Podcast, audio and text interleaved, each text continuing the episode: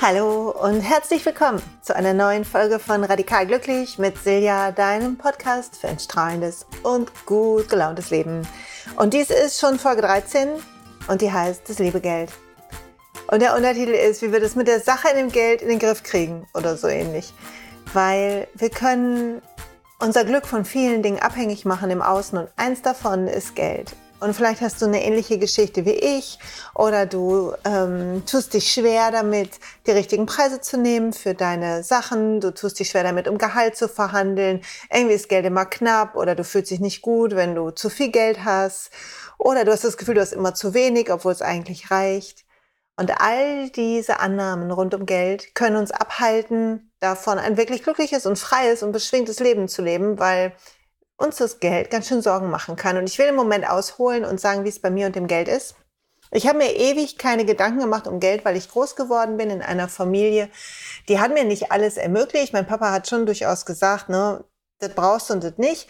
Aber ich habe keinen Hunger gelitten. Ich habe den Sport machen dürfen, den ich machen wollte. Ich konnte ein Instrument lernen, habe in der Schulzeit Querflöte gelernt, ne, wenn es interessiert. Und ich habe äh, Klamotten kaufen dürfen. Nicht unbegrenzt und nicht die teuersten, aber es war völlig für mich im Nachhinein normal. Normale Diskussionen rund um, kriege ich das paar Turnschuhe noch oder nicht. Und manchmal habe ich es nicht gekriegt und manchmal schon. Und so war das. Also sehr unbekümmert. Und dann habe ich mit 18, 19 meine Banklehre begonnen. Und die Banklehre äh, habe ich gemacht, weil ich einfach nicht wusste, was ich machen sollte. Ne, habe ich schon mal in einer anderen Folge erzählt.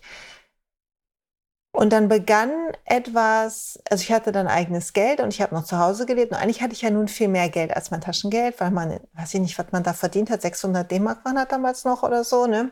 Also ist schon ein bisschen her für die Jüngeren unter euch.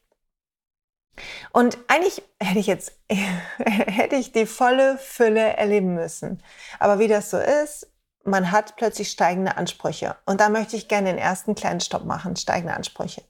Bei mir war das so, dass ich mich in meiner Lehre nicht so wohl gefühlt habe. Außerdem hatte ich das Gefühl, ich passe da nicht ganz hin. Und das hat zu einer Kompensation geführt, weil immer, wenn wir irgendeine Art, Entschuldigung, irgendeine Art von Mangel fühlen, dann kompensieren wir. Und ich habe kompensiert mit Shoppen. Was bedeutet hat, dass mein Dispo irgendwann immer so weit im Minus war, dass mein Gehalt gerade das Konto wieder auf Null gebracht hat. Und ich hatte also immer das Gefühl, ich habe zu wenig Geld. Falls du das kennst, dann hello, herzlich willkommen. Und es wurde besser mit den Jahren und auch mit den Erfahrungen, die ich gemacht habe und mit der Entspanntheit, die ich entwickelt habe rund um das Thema Geld. Und das will ich heute mit dir teilen. Und vielleicht magst du zu Beginn einmal festlegen zwischen null ich komme gar nicht mit Geld klar, ich habe immer zu wenig und überhaupt, und es reicht nie und ich fühle mich nie sicher, was das Geld angeht. Und zehn krass, alles fließt, es ist lässig, Geld ist überhaupt nicht mein Thema, es ist immer genug und ich habe total Spaß. Und wo dazwischen bist du? Zwischen 0 und 10, leg das mal für dich fest. Und falls du unter 8 bist, Ohren auf. das ist deine Folge. Und ich will direkt mal was sagen. Ich glaube nicht daran, dass du nur vom Spiegel stehen musst vielleicht noch einen Edelstein in der Hand haben, so ein Bergkristall oder so, und dir in die Augen gucken muss und sagen muss, es ist genug da und Geld ist nicht mein Thema und alles fließt zu mir. Was nicht heißt, dass ich das nicht eine gute Idee finde, dazu später nochmal was. Aber ich glaube das nicht. Und du erinnerst dich vielleicht aus einer der früheren Folgen an mein unappetitliches Beispiel. Das ist wie wenn du Sahne auf Scheiße sprühst, wenn nicht genug Geld da ist und du hast vielleicht sogar Schulden oder ein Dispo oder du erwischt dich immer dabei, dass du viel zu viel kaufst, als du eigentlich dir leisten kannst, oder du arbeitest für viel zu wenig Geld und du fühlst dich immer unsicher, dann müssen wir erstmal hingucken, was ist eigentlich los, bevor wir den Edelstein in der Hand halten können und uns im Spiegel angucken können. Also lass uns schauen. Und es gibt zwei Blickwinkel, wie immer hier, die du angucken kannst. Und das eine ist die Welt in deinen Gedanken, deine Annahmen, deine Glaubenssätze. Und die andere ist dein Tun. Und wir gucken zuerst auf die Annahme, ähm, die Annahmen, die in deinem Kopf rumschwirren. Vielleicht magst du mal die kommenden Sätze einfach beenden, die ich sage. Und ich lasse immer eine kleine Pause, sodass du das beenden kannst. Also, wie geht der Satz weiter? Geld ist. Reiche Menschen sind. Um Geld zu verdienen, muss man. In meiner Familie war Geld Mit Geld kann ich. Und zuletzt, wenn ich genug Geld hätte, würde ich. Oder noch schöner, wenn Geld keine Rolle spielen würde, würde ich. Und du erkennst an den Sätzen ein bisschen deinen Bezug zu Geld. Vielleicht sagst du sowas wie Geld ist dreckig oder Geld ist eine feine Sache. Oder reiche Menschen sind glücklich oder reiche Menschen sind nicht ganz ehrlich. Ich mache nur Beispiele, ne? also nicht, dass wir uns missverstehen. Um Geld zu verdienen, muss man hart arbeiten oder um Geld zu verdienen, muss man eine Menge Glück haben oder um Geld zu verdienen, muss man seinen Weg gehen. Und all das führt zu unterschiedlichen, zu, zu einer unterschiedlichen Zuversicht in dir rund um das Thema Geld und zu unterschiedlichen Handlungen. Wenn du glaubst, Geld ist eine feine Sache und um Geld zu verdienen, muss man seinen Weg gehen, wirst du beschwingter deinen Weg gehen und daran glauben, dass er belohnt wird. Wenn du denkst, um ähm, Geld zu verdienen, muss man hart arbeiten, wirst du wahrscheinlich dich immer ganz schön verausgaben und eventuell nicht das bekommen, was du denkst, was du verdienst. Eine Hypothese. Also die Glaubenssätze dir anzugucken, ist super wichtig, weil in dem Moment, wo du erkennst, dass ein Teil der Ergebnisse, die du erzielst rund um das Thema Geld auf deinem Konto in deinem Leben, mit den Annahmen in deinem Kopf zu tun hat, in dem Moment hast du den Schlüssel dazu, dich etwas freier zu machen. Und das, also dann nicht dich verurteilen für den Glaubenssatz, sondern sagen, yay, ich habe ihn erkannt, Halleluja, Engelschor und so weiter. Und dann guck dir außerdem noch an, in welchem Umfeld bist du? In welchem Umfeld bist du groß geworden? Wie sieht es aus mit deiner Familie? Wie war Geld da? Wie hast, was hast du da erlebt? Und das hat auch einen entscheidenden Einfluss darauf, wie du mit Geld heute umgehst. Weil einmal lernen wir durch um, abgucken, durchsehen und wir übernehmen natürlich Glaubenssätze unbewusst aus unserer Familie. Und zu drittens, wir wollen nicht total unterschiedlich sein. Viele Leute schöpfen ihre Möglichkeiten nicht ganz aus, weil sie Angst haben, und zwar unbewusst, nicht bewusst, dass sie dann nicht mehr dazugehören, einer von den Reichen sind, anders werden, sich verändern, all das. Und das ist nur was, was du glaubst, ne? Nur was, was du glaubst. Ich habe damals, als ich Azubi war, geglaubt, ich gehöre nicht dazu. Und deshalb musste ich ganz schön viel einkaufen gehen, um einen Moment lang zu denken, ich wäre, würde dazu gehören. Ich könnte selbstsicher sein. Das nicht dazugehören und mich unsicher fühlen hatte aber gar nichts mit meinen Anziehsachen zu tun. Die war nur eine Kompensation. Also ein Tun, was aus einem Glaubenssatz, aus einem negativen Ich gehöre nicht dazu entstanden ist. Und deshalb ist es so wichtig, sich diese Glaubenssätze anzu, anzugucken, weil sie führen zu handeln. Und hier vielleicht etwas, was auch noch eine feine Sache ist. Wenn du handelst, dann schau dir mal an, was du machst, was du genau tust. Hast du ein aufgeräumtes Portemonnaie? Den Trick habe ich von Gabby Bernstein und ich finde ihn mega. Mein Portemonnaie war früher immer ein Riesenhort an Belegen, Zetteln, alten Kundenkarten, Visitenkarten, die ich gesammelt hatte. Falls es so bei dir ist, räum dein Portemonnaie auf. Du willst einen Ort kreieren für dein Geld, den du gerne in die Hand nimmst, der aufgeräumt ist, der klar ist, weil dein Portemonnaie ist ein Zeichen dafür, was in deinem Kopf los ist, woran du festhältst und woran nicht. Und es sollte einfach Geld drin sein, dich flüssig machen, dich liquide machen, dich frei machen, wenn du dir etwas gönnen willst oder etwas bezahlen möchtest. Die zweite Sache, die du dir angucken kannst in deinem Tun, die auch einen Aufschluss gibt über deine Glaubenssätze, ist, schau dir mal an, wie bezahlst du Rechnungen? In welcher Stimmung? Zahlst du die Rechnung, oh, oh nein, die und schiebst es vor dir her und oh weia, dann hast du, handelst du aus irgendeiner Art von Mangel. Dazu sage ich gleich nochmal was. Wir gehen gleich nochmal zurück zu Glaubenssätzen. Oder bist du dankbar, dass du Rechnungen zahlen kannst, dass du dir das gönnen konntest, dass du das möglich machen konntest, wollte ich sagen.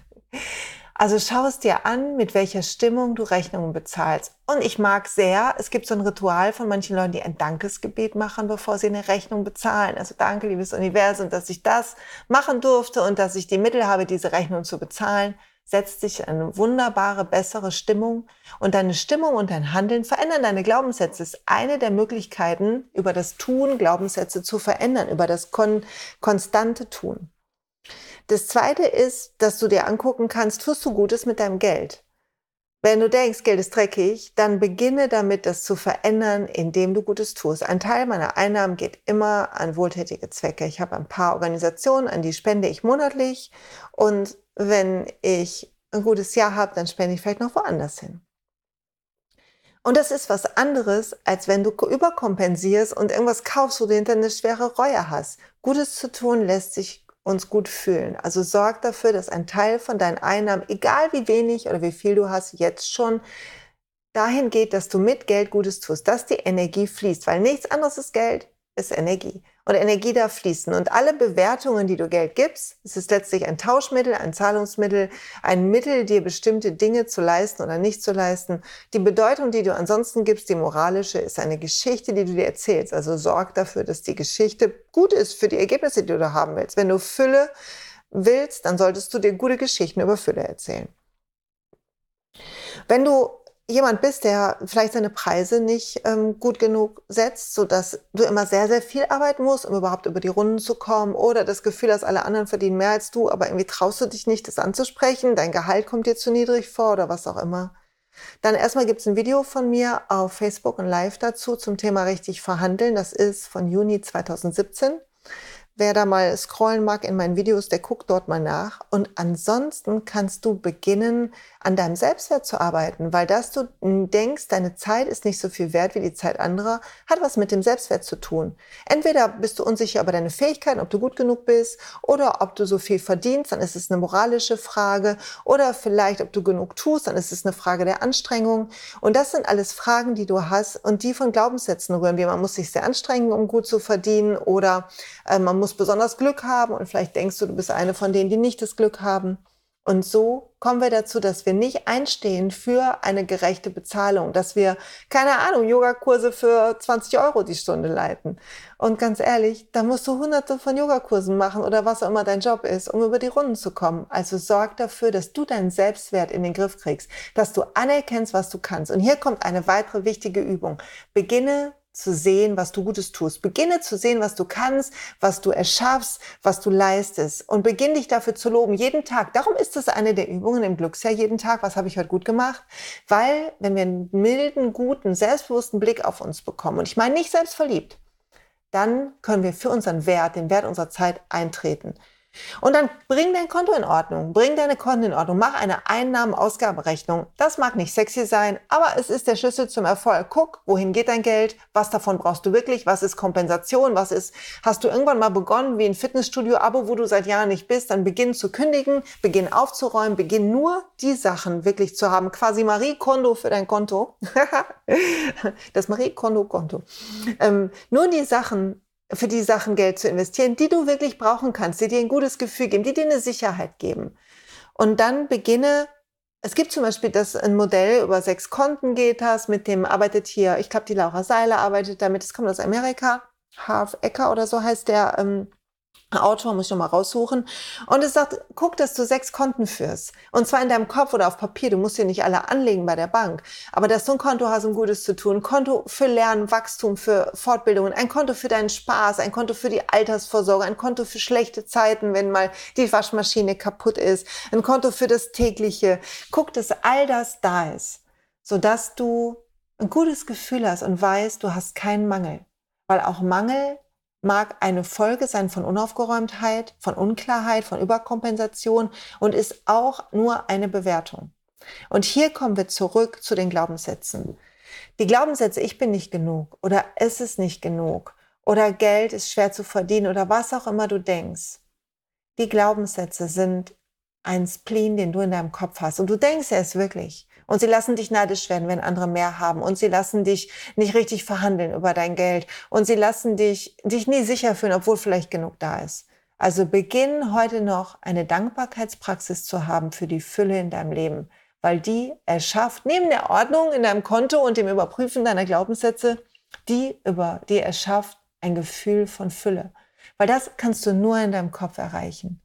Schreib dir jetzt gleich, wenn du den Podcast fertig hast, eine Liste mit den Dingen, für die du dankbar bist in deinem Leben. Wo du sagst, ich bin froh, diese Wohnung zu haben. Ich bin dankbar über diesen weichen Pulli, den ich hier habe. Und ich bin dankbar dafür, dass ich Essen mir leisten kann und dass ich ähm, Strom habe und dass ich ähm, dieses Handy benutzen kann und dass ich die Bücher habe und was auch immer du machst. Beginne jeden Tag zu sehen, in welchem Reichtum du lebst. Statt den Mangel zu fokussieren. Und das wird deine Glaubenssätze verändern, das wird deine Wahrnehmung verändern. Du wirst mehr und mehr sehen, was du hast und weniger brauchen, weniger kompensieren müssen. Und das führt wieder zu einer Ordnung. Also, ich fasse nochmal zusammen. Das, was du denkst über Geld, ist sehr wahrscheinlich antrainiert, anerzogen. Wenn du nicht die Ergebnisse hast rund um das Thema Wohlstand und Fülle, die du dir wünschst für dich, dann überprüfe Glaubenssätze und Handeln. Also guck dir deine Glaubenssätze rund um Thema Geld, Fülle, reiche Menschen an, Arbeit und guck dir deine Glaubenssätze über dich selber an, deine Fähigkeiten, was denkst du, was deine Zeit wert ist. Und dann geh ans Aufräumen. Schau dir an, wie dein Konto aussieht. Mach eine Einnahmen-Ausgabenrechnung. Schmeiß weg, was du nicht brauchen kannst an Kosten. Sei dankbar, wenn du was bezahlst. Räum dein Portemonnaie genauso auf und beginne Dankbarkeit einzuladen. Und schon läuft's anders. Ich bin mir ganz, ganz sicher.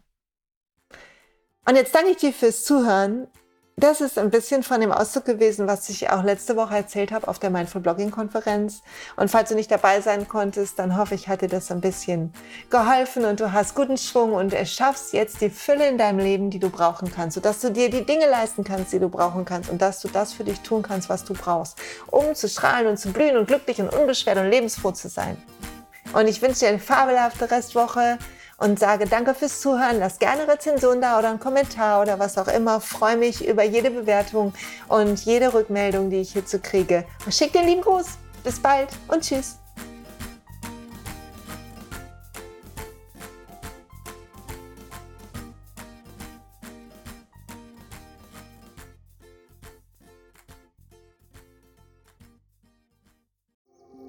Hey und pst, es gibt einen neuen Podcast von mir der ursprünglich auf einer von mir geschaffenen Kursplattform nur zur Verfügung gestellt wurde. Er heißt Zurück zur Natur und ich beschreibe darin, wie ich ätherische Öle und Supplements nutze und was ich den Leuten, die das mit mir entdecken, rate.